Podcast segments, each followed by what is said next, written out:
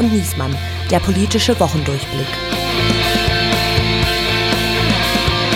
Es ist Kalenderwoche 42 und Großbritannien braucht schon wieder einen neuen Regierungschef, aber hier spricht Berlin. Hier spricht das Redaktionsnetzwerk Deutschland. Mein Name ist Steven Geier und mit mir im Studio ist die heißeste Kaltreserve des Politikbetriebs, der Brennstab des RND, Andreas Niesmann. Hallo Steven, hallo liebe Zuhörerinnen und Zuhörer. Und zu Gast in dieser turbulenten Machtwoche ist nicht AKW, sondern AKB. Ann-Kathrin Büsker vom Deutschlandradio. Und zu dritt reden wir über folgende Themen der Woche. Showdown oder Show?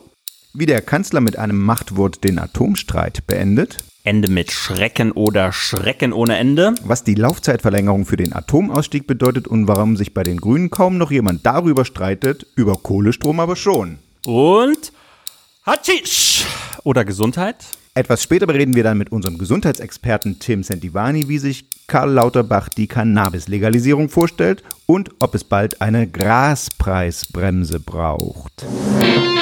Ich muss bekloppt sein, die Welt ist verrückt geworden. Es war echt mal eine volle Woche, vor allen Dingen im Ausland. Die Auslandsnews drehen durch. In Großbritannien tritt eine Frau als Premierministerin zurück, von der die meisten Deutschen noch gar nicht mitbekommen hatten, dass sie überhaupt Premierministerin ist. Genau, außer die Hörer dieses Podcasts, die haben das natürlich mitbekommen, weil wir das ja in der vergangenen Woche mit unserer London-Korrespondentin Susanne Ebner schon besprochen haben. Das Desaster der Liz Truss. Und jetzt ist es soweit.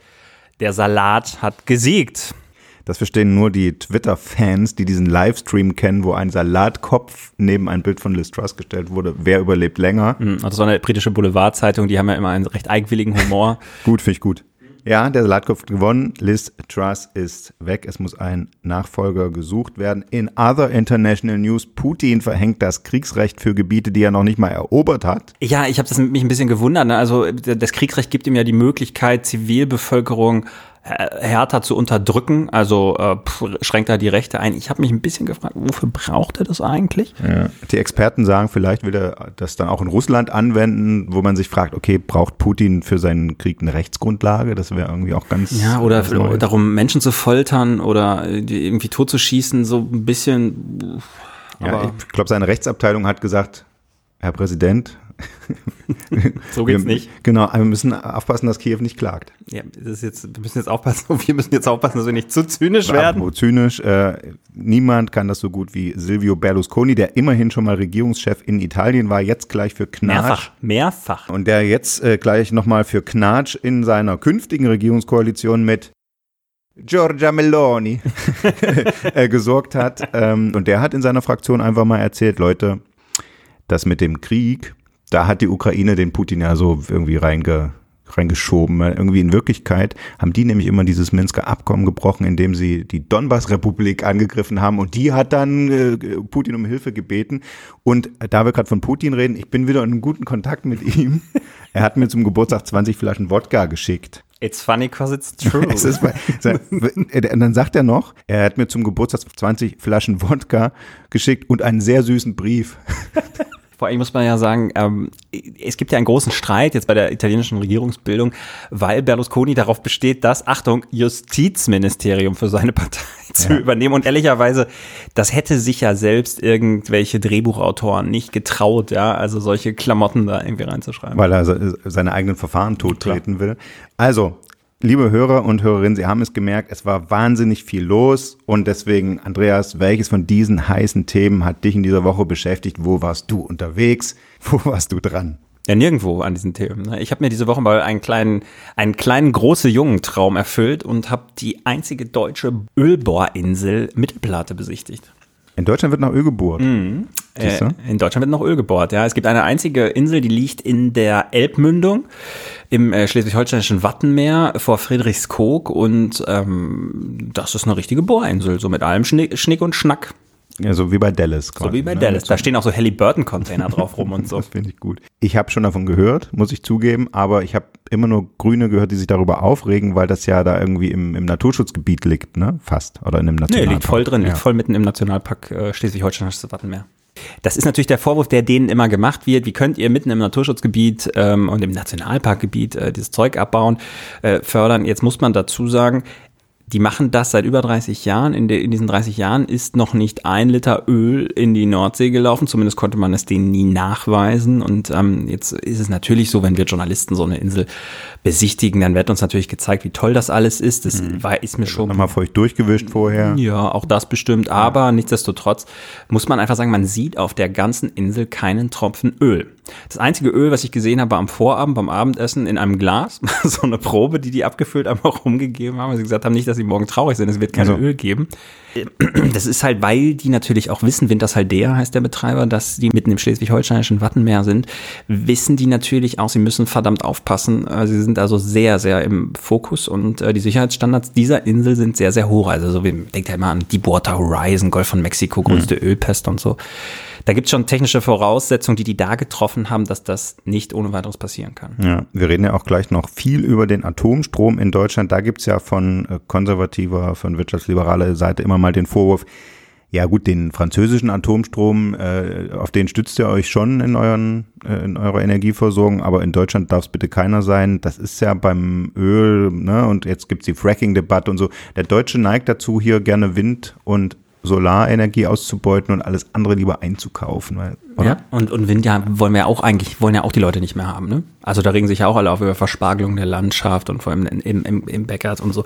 Ich weiß nicht, also ich bin da so ein bisschen hin und her gerissen. Ähm, ich, ich gebe zu, ich bin ja ein bisschen Freund von diesen großtechnischen Anlagen, da diese gewaltigen Kräne und dieser Bohrer mit diesem monströsen Drehmoment und so, das ist schon alles irgendwie interessant. Ähm, aber an einer Stelle neige ich ein bisschen zu der Deutung, die da das Förderunternehmen auch hat, die da sagen, naja, wir machen das hier unter einem, unter, wirklich unter dem Brennglas der Beobachtung von Umweltschützern, von der Nationalparkverwaltung. Ähm, auf einem, auf einem der höchsten Sicherheitsstandards der Welt. Das ist einfach so. Und, ähm, und jetzt will man hier aussteigen, weil man sagt, irgendwie Schleswig-Holstein soll klimaneutral werden. Aber die Zweite Frage, mit welchem Benzin dann die Leute, mit welchem Diesel die Autofahrer da fahren sollen und die Raffinerie in Heidel, die den Großraum Hamburg und den Flughafen mit Sprit versorgt, wie die versorgt werden soll, die beantwortet man dann dadurch, dass man sagt, na gut, dann holen wir halt Schiffe und karren das Öl irgendwie aus Saudi-Arabien ran. Und Übergangsweise, die sollen ja alle Elektroautos fahren. Ja, aber du kannst natürlich ich. schon sagen, das bisschen Eigenproduktion, was man hat, ähm, solange man es für den Übergang noch braucht, dann nutzt man das auch. Also das ist aus meiner Sicht schon ein nachvollziehbares Argument, aber Klar, die deutsche Debatte geht eher in die andere Richtung, dass man sagt, wir wollen damit aufhören. Und darüber haben wir in unserer Redaktionskonferenz sehr viel gesprochen, dass du da bist. Allerdings überhaupt nicht über das, was wir gerade besprochen haben, sondern wir haben hier Fotos geleakt bekommen von so einer Art Schwimmtraining, Seepferdtraining, Sea Survival, Andreas Niesmann in Badehose. Ähm, die, die, wollten dich da nicht äh, auf die Porinsel lassen, ohne dass du vorher nachgewiesen hast, dass du schwimmen kannst oder was steckt dahinter? Ja, kann man so sagen, wobei schwimmen muss man gar nicht können. Für so ein Sea Survival Training so. habe ich auch gelernt, auch mhm. ganz interessant. Ähm, Würde weil man meinen, ne? Meeresüberleben. Ja, Meeresüberleben, aber also es geht eigentlich eher darum, dass man sich möglichst wenig bewegt. Und das war für mich natürlich ideal. ja.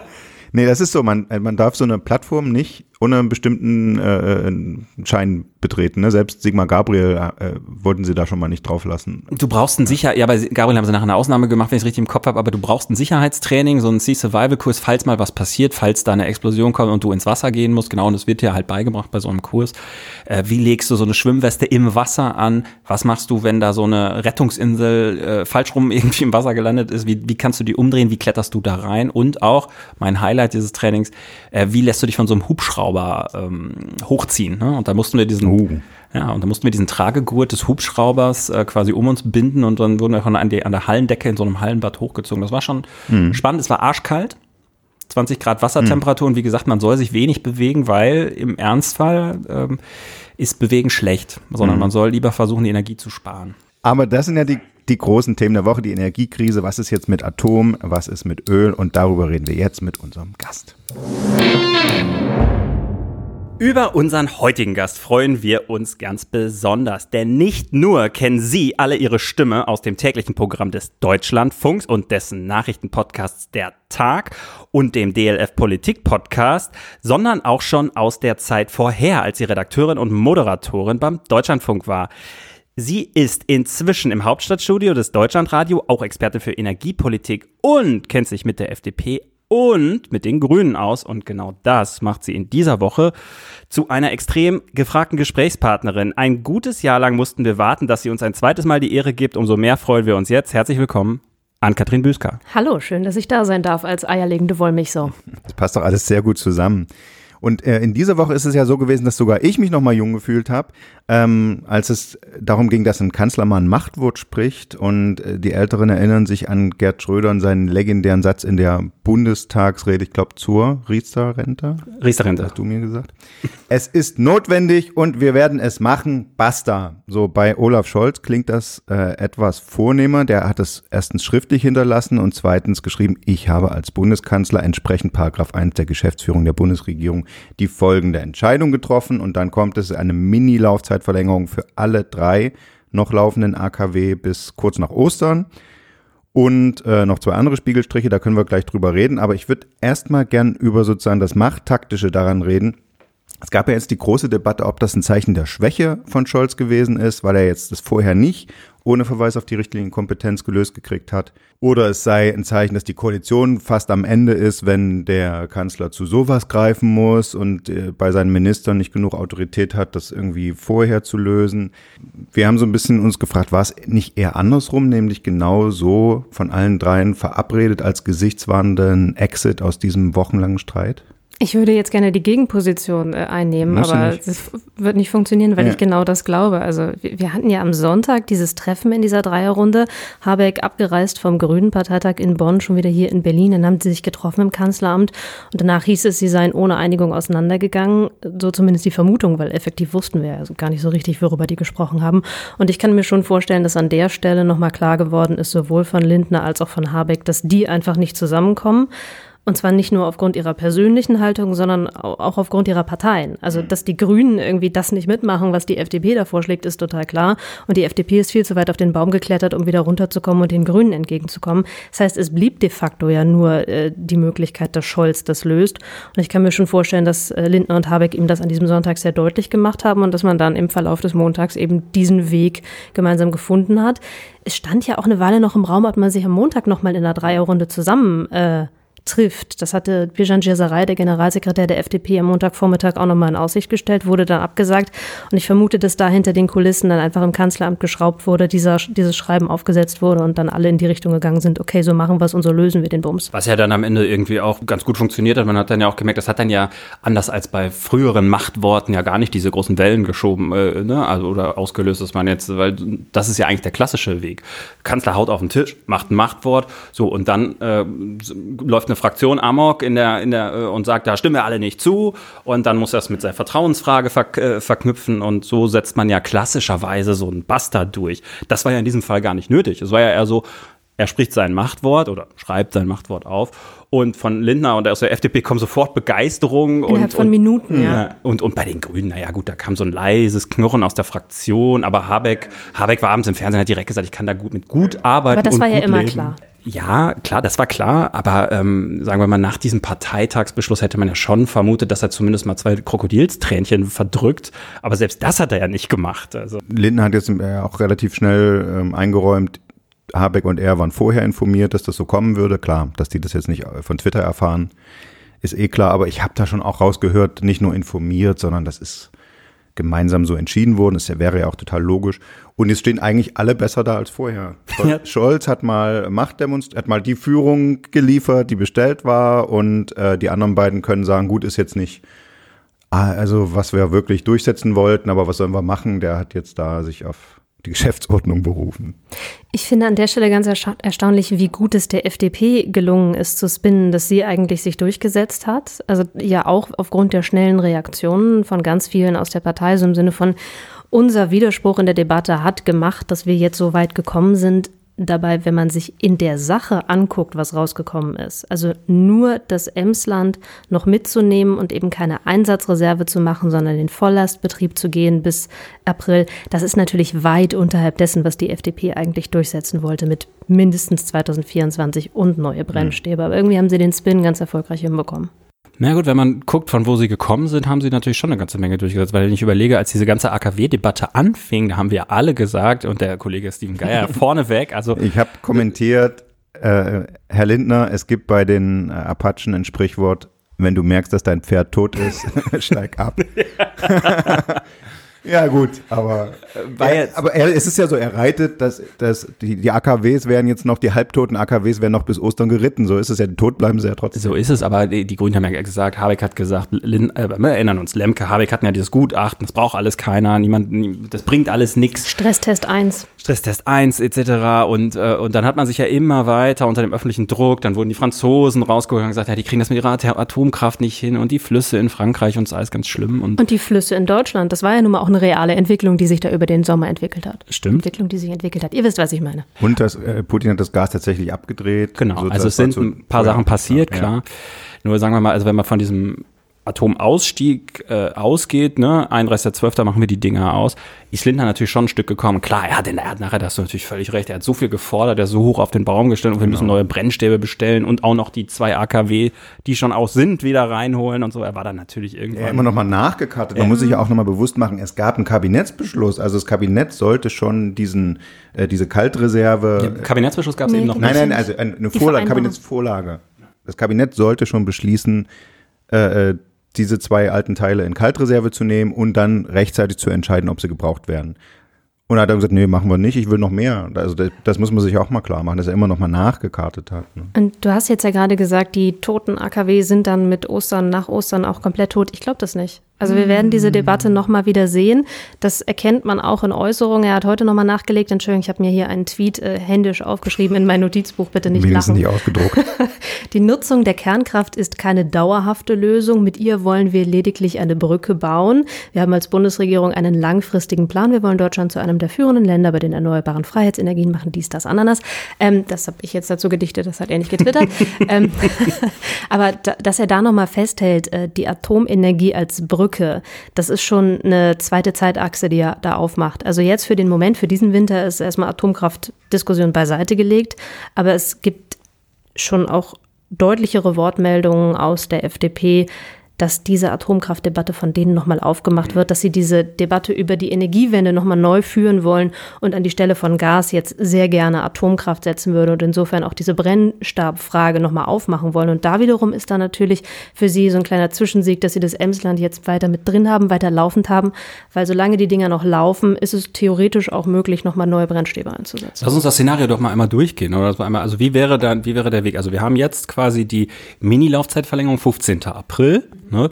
Äh, wenn man dann noch mal länger laufen lassen wollen würde, müssten diese ganzen, müssten die Dinger endgültig in diesen Sicherheitstüv, ne, in den AKW-TÜV, weil, äh, weil die eh alle schon irgendwie äh, über dem Verfallsdatum gerade laufen. So, da käme man dann auch nicht vorbei. Andererseits hätte man im Sommer ja vielleicht auch Zeit, das zu tun könnte neue Brennstäbe bestellen und möglicherweise wäre man dann im Winter so weit, also das wäre dann technisch wenn man sich im März oder April entschiede, auch gar nicht ausgeschlossen. Das ne? ist zumindest das Szenario, was die FDP immer wieder aufmacht. Wenn man danach fragt, wird es ganz genauso geschildert, dass man den Sommer eben dazu nutzen könnte, weil man im Sommer die Strommengen aus den AKW auch theoretisch nicht bräuchte. Da wäre also dieses Zeitfenster. Dann ist natürlich immer noch die Frage, kriegt man neue Brennstäbe rechtzeitig? Da kursieren sehr unterschiedliche Informationen darüber, wie schnell da was geliefert werden kann und von wo das dann kommen kann. Man möchte ja eigentlich auch kein ähm, Material äh, anfordern, was in irgendeinem Zusammenhang mit Rosatom steht. Mhm. Das wird auf dem Weltmarkt auch schon mal ein bisschen schwierig, das dann innerhalb der Kürze der Zeit, das wird dann in jedem Fall teuer. Also da sind total viele Fragezeichen dran am Ende, ob das praktisch funktionieren kann. Aber so zumindest läuft ein eine Argumentationsschiene, die aus der Partei zu hören ist. Und da muss man sagen, weil wir gesagt haben, die Grünen haben das jetzt eigentlich relativ ähm, problemlos geschluckt. Es gibt auch die Ankündigung, ein paar äh, Abweichler wird es wohl geben. Mhm. Da reden wir von einer Handvoll, sagt der eine, könnte eine knapp zweistellige Zahl werden, also zehn, also völlig äh, irrelevant für die Entscheidung. Aber die rote Linie sind natürlich ganz klar die Brennstäbe. Mhm. Also Lindner hat gesagt, wenn es nur, wenn es nur Scholz und mich an der Regierung gäbe, dann hätten wir jetzt Brennstäbe bestellt, die würden wir in die Ecke stellen, falls wir sie brauchen äh, bei Maischberger gesagt. Und wenn wir sie nicht brauchen, verkaufen wir sie danach wieder, wäre alles gut. Also es sei ein Spin, aber der Verdacht bei den Grünen ist natürlich, wenn die Dinge einmal bestellt sind, dann ist die nächste Debatte, jetzt lass uns die weiter äh, nutzen. Ist ja auch Quatsch, was hm. er da erzählt, weil Brennstäbe, die du explizit für AKW-Typen äh, dir da hinstellst, die kannst du nicht verkaufen und dann werden die in ein x-beliebiges anderes Atomkraftwerk eingesetzt. Also das ist nicht irgendwie wie Zündkerzen beim Opel, sondern ist schon ein bisschen komplexer. Aufreger der Woche. Wir werden ja alle gerade, nachdem wir alle Bundestrainer und Virologen waren, werden wir jetzt ja gerade alle irgendwie AKW-Betreiber so ein bisschen. Sprech für dich selbst. Ja, wie die AKW, äh, wie die AKW-Firmen dann doch das auch ihre, ihre eigenen Talking Points immer wieder angepasst haben. Mhm. Ne? Also bei Emsland hatte ich immer abgespeichert, die sind komplett ausgelutscht, diese Brennstäbe, das bringt alles nichts mehr, die schaffen es kaum bis zum 31.12. Und ist auch so, die haben noch welche im Keller gefunden. ja, aber das ist Nee, wirklich, das ist doch, ne, die haben noch welche am Standort gefunden in irgendeinem Abklingbecken, wo sie sagen, da könnt, das könnte bis Ostern noch reichen und ein paar Millionen in die Kassen spülen, die bauen wir noch ein. Aber mit denen, die jetzt verbaut sind, ja. reicht es eben wirklich gerade noch dieses Jahr. Der Kern wird halt rekonfiguriert irgendwann Anfang des kommenden Jahres. Da setzt man dann nochmal was ein, was man im Abklingbecken hatte und dann kann man da noch ein bisschen Energie rausquetschen. Das machen die natürlich nur unter den Voraussetzungen, die jetzt da sind. Das hätten sie ansonsten nicht gemacht, dann hätten die das Ding ausgeräumt und weg. Mhm, klar. Aber trotzdem interessant, dass sie jetzt auf einmal auf diese Idee kommen, weil am Anfang haben ja die Betreiber immer gesagt, na, das bringt sowieso nichts, wir wollen es auch gar nicht und so. Und ich habe mir jetzt im Nachhinein die Frage gestellt, ob sie wirklich keinen Bock mehr auf die Debatte hatten, weil sie auch schon irgendwie gedanklich davon weg waren und gesagt haben, na komm, wir machen jetzt einen Rückbau und das interessiert uns jetzt alles nicht mehr, das ist irgendwie Old Business. Oder ob die darauf spekuliert haben, dass sie, dass sie quasi mit dieser Verweigerungshaltung die Bundesregierung zwingen zu sagen, okay, dann bestellen wir halt neue Brennstäbe. Also das ja, Fakt ist, die Dinger sind so lange abgeschrieben, das ist jetzt wie Gelddruck. Die verdienen ne? sich dumm, ja, und dumm auch, und dämlich. Auch diese vier Monate Streck, Streckbetrieb. Ja, und was den, was den Bedarf angeht, hatte Habeck ja ursprünglich mal gesagt, wir bestellen da so ein paar schwimmende Ölkraftwerke. Oh. Power Barges. Ja, wieso? Hast du wieso, der, so Schnapsidee. Also wir stellen uns Ölkraftwerke irgendwie vor die Nordseeküste, um damit Strom. What could possibly go wrong? Yeah, everything. also wirklich, ich meine, da, da hat die äh, FDP ja auch immer draufgehauen und äh, irgendwie von Entwicklungslandtechnologie gesprochen. Ist es auch? Ja, genau, ist es auch. Ja. Also das, das es gab ja auch diesen, diesen Spin, als der Stresstest dann vorgestellt wurde, Anfang September. Da ist Habeck ja auch einigermaßen klug vorgegangen. Das Ministerium hat ja direkt irgendwie ein Papier rumgeschickt, wenige Minuten äh, bevor diese Pressekonferenz angefangen hat. Und in dieser Pressemitteilung quasi den eigenen Spin gesetzt. Darin eben auch diese Ölkraftwerke. Nee, also das Emsland brauchen wir nicht, weil da könnten wir dann im Zweifelsfall Ölkraftwerke schwimmender Art einsetzen und dann ist das alles gar nicht so schlimm. Ich habe das gelesen, dachte so, wollt ihr mich verarschen? und das halt aus einem grün geführten Wirtschafts- und Klimaministerium. Also äh, ja, ich fand es eher problematisch, dass er ja damit sagt, man bräuchte es ja doch. Also wenn ich diese Dinger bestelle, das bedeutet ja, ich muss offenbar doch eine Lücke ausgleichen. Ne? Aber gut, jetzt kommt es nicht so. Die sollen dann lieber nach Frankreich schippern, äh, wo immer noch die Atomkraftwerke nicht ausreichend zurück ans Netz kommen und, und da aushelfen. Was ich, was ja. den Gedanken noch, was ich lustig finde auch an dieser Sache, der Habeck hat ja damals den Lindner vor vollendete Tatsachen gestellt. Der war ja, das war ja, da waren ja Journalisten bei, wie der auf der äh, Fraktionsebene im Bundestag davon irgendwie Wind kam, was da jetzt bei rauskommt und äh, sich auch ziemlich aufgeregt hat, also so in so einem halböffentlichen Raum. Und ähm, nachher, ich habe mit ein paar Leuten im Wirtschaftsministerium geredet und die waren so, na, wir sind hier das federführende Ministerium. Wir werden doch jetzt nicht mit einem fachfremden Ministerium, was keine Ahnung von Energiesicherheit hat, wie dem Finanzministerium zum Beispiel, werden wir doch hier nicht anfangen, irgendwie solche Sachen abzustimmen. Also wo, wo kommen wir denn da hin? Und ich meine, das muss man sagen, das hat der Lindner denen schon gezeigt, wo man da hinkommt, wenn man es nicht abstimmt, ne? Nämlich an den Rand einer Regierungskrise. Ja, auch weil das Wirtschaftsministerium an der Stelle ja politische Ableitungen aus dem Stresstest getroffen hat und nicht den ähm, Empfehlungen des Stresstests eins zu eins ge gefolgt ist. Also nur weil diese, diese Flanke da eröffnet wurde, hatte Lindner auch die Möglichkeit, da voll reinzustechen. Die K-Frage. Und die K-Frage dieser Woche war die Kohlefrage, nämlich beim Grünen Parteitag. Äh, wir haben es jetzt schon ein paar Mal angesprochen. Wir hatten uns alle mit äh, Popcorn und Cola schon vor den Fernseher gesetzt, beziehungsweise Ann-Kathrin saß ganz hinten im Saal. Letzte Reihe. In der letzten Reihe, aber alle Journalisten saßen in der letzten Reihe. Es ging nicht gegen dich persönlich. Einige oder? saßen sogar tatsächlich noch in der hinterletzten Reihe. Also ich war, die, ich war die letzte Reihe vor den Fernsehkameras, die ja immer so auf Podesten stehen. Und dahinter gab es dann die äh, Sitzplätze dahinter für die, äh, die FATS und der Fokus. Ja, ja die, die ZeitungsjournalistInnen saßen tatsächlich dahinter. Die oh. Zeitungsleute. Das ist, das, das finde ich. Das, das ist Geht gar nicht. So, und die dachten alle, na, jetzt geht's los hier mit der Atomdebatte. Und ähm, bevor es irgendwie zur Sache gehen konnte, war das schon relativ schnell abgeräumt, weil so viel Sprengstoff steckt da äh, nicht mehr drin, äh, wurde mir nicht intendiert. Aber dann die Kohledebatte, die dann am, am, am letzten Tag kam, wo dann auch alle schon Angst hatten, ob die Zeit überhaupt reicht, das war dann die eigentlich spannende. Ne? Da war dann Luisa Neubauer zu Gast und hat äh, den Grünen, ja, was ich vorgeworfen, die Leviten gelesen. hyperrealpolitischer so äh, Klimapolitik und äh, da wurde es dann auch wirklich knapp. Ne? Also dann ein Antrag der Grünen Jugend abgestimmt, die gegen diesen Kohlekompromiss in NRW mit Habeck äh, trommeln wollten und so. So dass wir uns gesagt haben, also irgendwie 40 Prozent der Delegierten waren zum ersten Mal auf so einem Parteitag. Ist das jetzt die neue, sagen wir mal inhaltlich, nicht altersmäßig, die neue Generation Grüne? Ist Atomkraft für die ein, ein, eine abgehakte Sache, eine gewonnene Schlacht und jetzt geht es um das neue, wirklich kontroverse Kampfstreitthema in der Gesellschaft, Klimaschutz. Ja. Gut. Vielen Dank, liebe Entschuldigung, das, das, wollte ich auf dieser Seite des Mikros auch immer schon mal. Gern geschehen. Was war jetzt die Frage? Entschuldigung. Jetzt stecken Sie in der Regierung und können gar nicht den Klimaschutz betreiben, den Sie gefordert haben, hm. als sich also, noch niemand um das Thema geschert hat. Also können Sie einerseits schon, weil Sie jetzt total viele gesetzliche Rahmenbedingungen schaffen können, um die erneuerbaren Energien stärker auszubauen. Und da ist ja auch schon einiges passiert und insofern kann man hier zufrieden sein, aber gleichzeitig bauen sie LNG-Terminals, nicht nur schwimmende, sondern tatsächlich auch feste. Jetzt werden mehr Kohlekraftwerke ans Netz gebracht, um irgendwie die Energiesituation zu überbrücken und dann einfach dieser Kompromiss mit RWE ja, auf der einen Seite früherer Kohleausstieg im Rheinischen Revier, aber auf der anderen Seite wird Lützerath halt abgebaggert. Also ein wichtiges Symbol für die Klimabewegung. Und ich glaube, das ist einfach auch gerade so ein Punkt, wo viele aus der grünen Jugend enorm frustriert waren, dass der Schulterschluss mit, den, mit der Klimabewegung hier wirklich abhanden kommt. Also es war ganz bemerkenswert auch zu sehen, wie ja vor allem am ersten Tag draußen vor der Tür demonstriert wurde von Fridays for Future, alle Dörfer bleiben. Also Leute, die sich wirklich für den Erhalt von Lützerath einsetzen, denen das etwas bedeutet, die das 1,5 Grad Ziel nicht aufgeben wollen wollen und die jetzt das Gefühl haben, dass die Grünen genau das tun, also dass 1,5 Grad einfach hm. trotz einer Regierungsbeteiligung der Grünen nicht mehr zu halten ist. Da ist der Frust enorm. Ich hatte ja so ein bisschen Déjà-vu bei dem Parteitag. Ne? Das war doch beim letzten auch schon so, dass Luisa Neubauer irgendwann, oder beim vorletzten weiß ich nicht mehr, aber irgendwann auf die Bühne kam und da den Grünen einmal die Leviten gelesen hat. Und ich habe mich gefragt, ob Luisa Neubauer jetzt eigentlich sowas wie der Erhard Eppler der Grünen wird. Ja? Also was Erhard Eppler für die SPD war. Da kommt dann einmal der Friedensonkel um die Ecke ja? und sagt irgendwie, wir sind ja hier die friedensbewegte Partei und wir wollen, dass das alles irgendwie toll ist und die jubeln alle und am Ende beschließen irgendwelche Waffenlieferungen an Saudi-Arabien oder so. Ähm, und ob das bei den Grünen jetzt so die künftige Luisa Neubauer-Rolle ist, die einmal einmal die reine Lehre da mal hinhält, mhm. einmal alle dürfen sich einmal selbst geißeln und, und, jubeln und dann am Ende macht man Realpolitik. Das war auch eine total merkwürdige Situation, fand ich. Äh, also Neubauer hat diese Rede gehalten und dann kam ja Ricarda Lang auf die Bühne und hat irgendwie nochmal erläutert, so, ja, wir haben lange überlegt, ob wir Luisa wirklich einladen, weil ja klar ist, dass sie irgendwie gegen uns sprechen wird, aber wir haben uns dann doch dafür entschieden, weil es ist ja auch eine wichtige Position.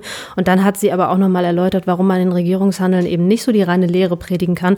Und Luisa Neubauer Zuschauer stand daneben und es war so, ich fühlte mich so erinnert an die Seehofer-Merkel-Situation, als äh, Horst Seehofer irgendwie quasi Angela Merkel auf offener Bühne demontiert hat. Das war deutlich länger, wie er das gemacht hat. Und ich glaube, das war an dieser Stelle von Ricarda Lang auch überhaupt nicht intendiert. Aber irgendwie wirkt es schon so wie Zeugnisübergabe und waren also ich fand es sehr, sehr awkward. Ja, ja, also, ne, danke für deinen Beitrag. Bis zum nächsten Mal. Genau. So. und das wird jetzt der Running Gag. Luisa Neubauer kommt so in Grün und erzählt einfach, wie scheiße alles ist.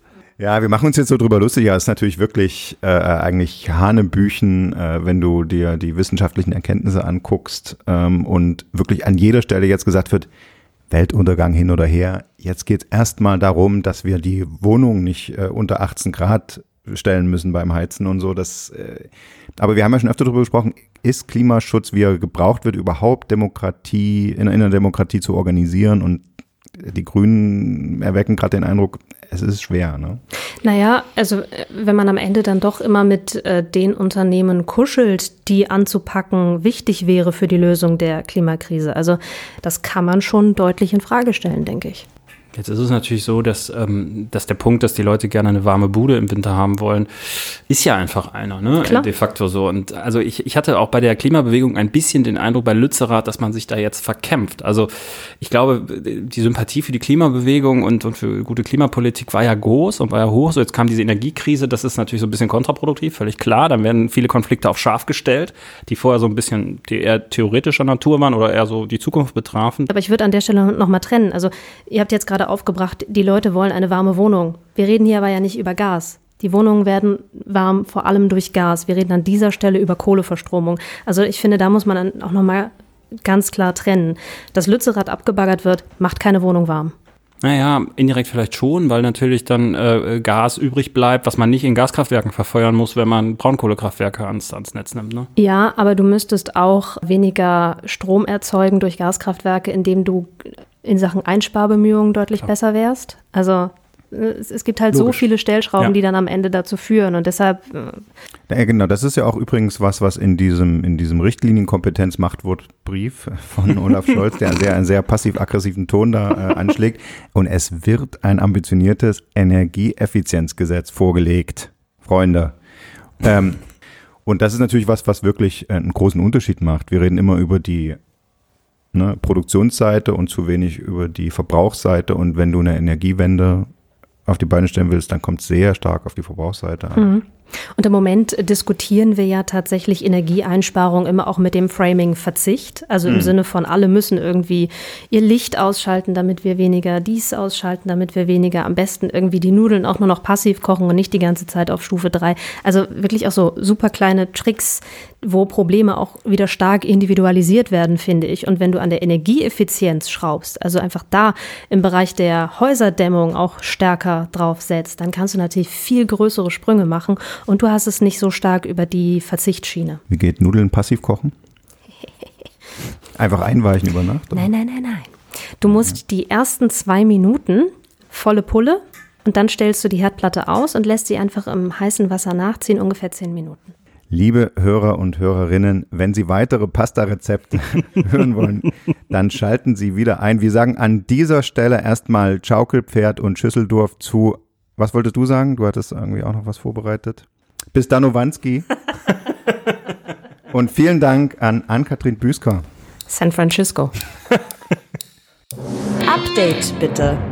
Und jetzt kommen wir noch zu einem Thema, das mit all diesem Energie und Atom und sonstigen Gedöns nichts zu tun hat, sondern es geht jetzt ans Eingemachte. Aber Andreas, es sind schon alle Witze gemacht. Thema ist Cannabis. Hm, das machen wir jetzt ernst. Wir machen das jetzt ernst. Die ganzen dummen Boomer-Witze sind gemacht. Wir reden doch immer ganz nüchtern. Und da holen wir dazu unseren Gesundheitsexperten bei uns im R&D Hauptstadtbüro, Tim Sentivani, den Mann, der diese Woche Schlagzeilen damit gemacht hat, indem er das Eckpunktepapier von Karl Lauterbach enthüllt hat, in dem es erste Hinweise darauf gab, wie genau die Bundesregierung Cannabis legalisieren will. Nun ist es so, dass Karl Lauterbach ja irgendwie uns äh, das Maskentragen äh, beigebracht hat, das salzfreie Essen und jetzt soll ausgerechnet er als Gesundheitsapostel Drogen freigeben. Wie hat er das gelöst, laut diesen Eckpunkten aus seinem Ministerium? Naja, er hat sie vor allen Dingen sehr restriktiv ausgelegt. Also der Besitz von 20 Gramm, er schreibt den THC-Gehalt vor, er will. Das ist der Wirkstoff für der, die. Genau, mhm. berauschende, berauschende Wirkung. Ähm, er will nur zwei Pflanzen im Eigenanbau zulassen. Also das ist jetzt nicht das, die große Legalisierung. Da ist Cem Özdemir schon unter Druck jetzt, ne? wenn, er, wenn man nur zwei Pflanzen anbauen darf. Ich glaube, auf seinem Balkon in diesem Video standen mehr. Ja, genau. Die Grünen wollten von Anfang an immer fünf Pflanzen.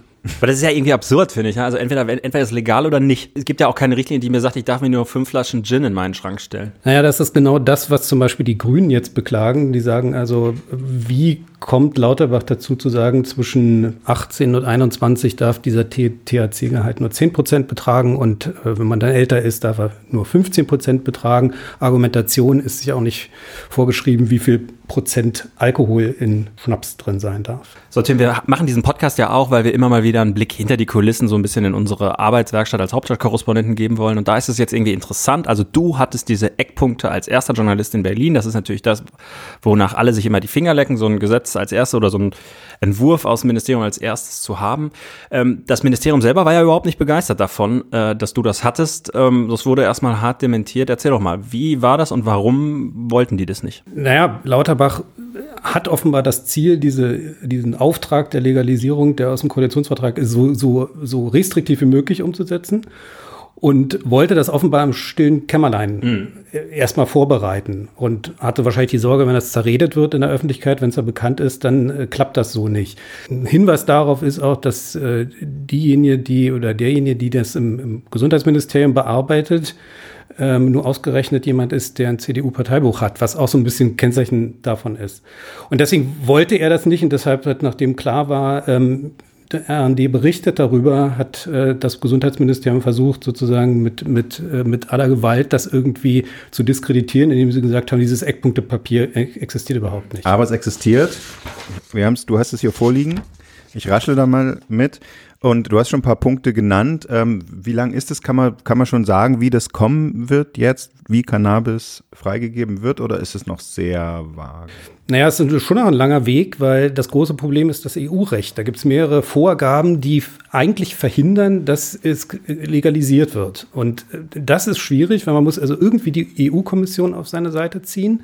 Und das Problem ist, eigentlich muss man auch alle Mitgliedstaaten auf seine Seite ziehen, weil sonst passiert das, was gestern in der Regierung so scherzhaft genannt wurde, ein Morbus Scheuer nämlich ein Scheitern, ja. äh, weil benannt nach Andi Scheuer, ja. ein anderes äh, Mitgliedsland Deutschland verklagen wird. Das ist damals bei dieser Maut passiert. Österreich hat Deutschland verklagt und äh, Deutschland hat dann äh, verloren vor dem mhm. Europäischen Gerichtshof. Und genau das kann jetzt wieder passieren. Also zum Beispiel so eine autoritäre Regierung wie die wie Viktor Orban könnte dann also Spaßbremsenregierung. Könnte dann also Deutschland verklagen. Holland hat ja so, eine Sonder, so einen Trick gefunden, ne, wie die das machen. Da wird ja auch illegal produziertes Cannabis legal verkauft einfach. Ja, aber es darf nur an Holländer verkauft werden und nicht an Deutsche zum Beispiel. Auch das könnte ja dann eine Folge davon sein. Wie gesagt, wenn das Deutschland nicht von Anfang an in seinem Gesetz vorsieht, könnte könnte das gegen Unionsrecht verstoßen, ja klar. Liebe Menschen im Münsterland, ich hoffe, Sie haben das alle mitbekommen. Also es darf nur an Holländer verkauft werden und wir rufen alle auf, sich daran zu halten. Ja, ich habe noch eine Frage. Was sagt der Reggae-Fan, wenn sein Haschisch alle ist? Mach mal die scheiß Musik aus. nee, ich habe noch eine ernste Frage. Ähm, ein Ziel war ja tatsächlich, wir haben darüber geredet, das Illegale, ne, den, den Schwarzmarkt trocken zu legen. Ähm, jetzt gibt es die Befürchtung, wenn man das so restriktiv handhabt, dass jeder nur zwei Palmen sich hinstellen darf und äh, das THC, der THC, also der Rauschgehalt gedeckelt wird, dass das dann gar nicht klappt. Die Gefahr besteht, erstmal sozusagen durch, durch die, die reine Menge, die man vielleicht mit sich rumtragen darf, kaufen kann und eben anbauen kann. Aber wahrscheinlich, was noch das viel größere Problem ist, ist dann am Ende der Preis. Denn die Regierung will durch die Legalisierung ja auch Steuern einnehmen. Also muss das, was man legal verkauft wird, irgendwie mit der Umsatzsteuer belegt werden. Und es soll ja auch noch eine Cannabissteuer dazukommen. Und wenn nicht dann der gesamte Preis viel höher am Ende ist als auf dem Schwarzmarkt, ja, dann kann man das Ganze dann auch vergessen. Wir danken dir vielmals für deine Infos, fürs Mitmachen und viel, vielen Dank, bis bald. Danke. Danke, Tim. Wo aschen wir jetzt hin? Das letzte Wort. Und das war's schon wieder für diese Woche, liebe Hörerinnen und liebe Hörer. Wir hoffen, es hat Ihnen gefallen, unser kleiner Podcast. Wir verabschieden uns jetzt in die Herbstferien und seien Sie mal gespannt, ob wir uns zwischendurch nochmal melden. Aber ansonsten sind wir in drei Wochen wieder für Sie da. Und bis dahin hören Sie die alten Folgen nochmal nach. Oder lassen Sie ein Like da, schreiben Sie uns eine Bewertung. Oder melden Sie sich bei RND Plus an unter www.rnd.de. Da gibt es die ganzen extra Special-Berichterstattungen, äh, für die wir hier im Podcast auch nicht immer genug Zeit haben. Und da geht es auf jeden Fall auch in der Cannabis-Frage weiter. Tim bleibt dran. Und dort gibt es auch in einer Woche Fotos von meinem Sea Survival. das wir am Anfang erwähnt haben. Ja, wir lachen schon alle. Seien Sie dabei. Bis dann. Ciao.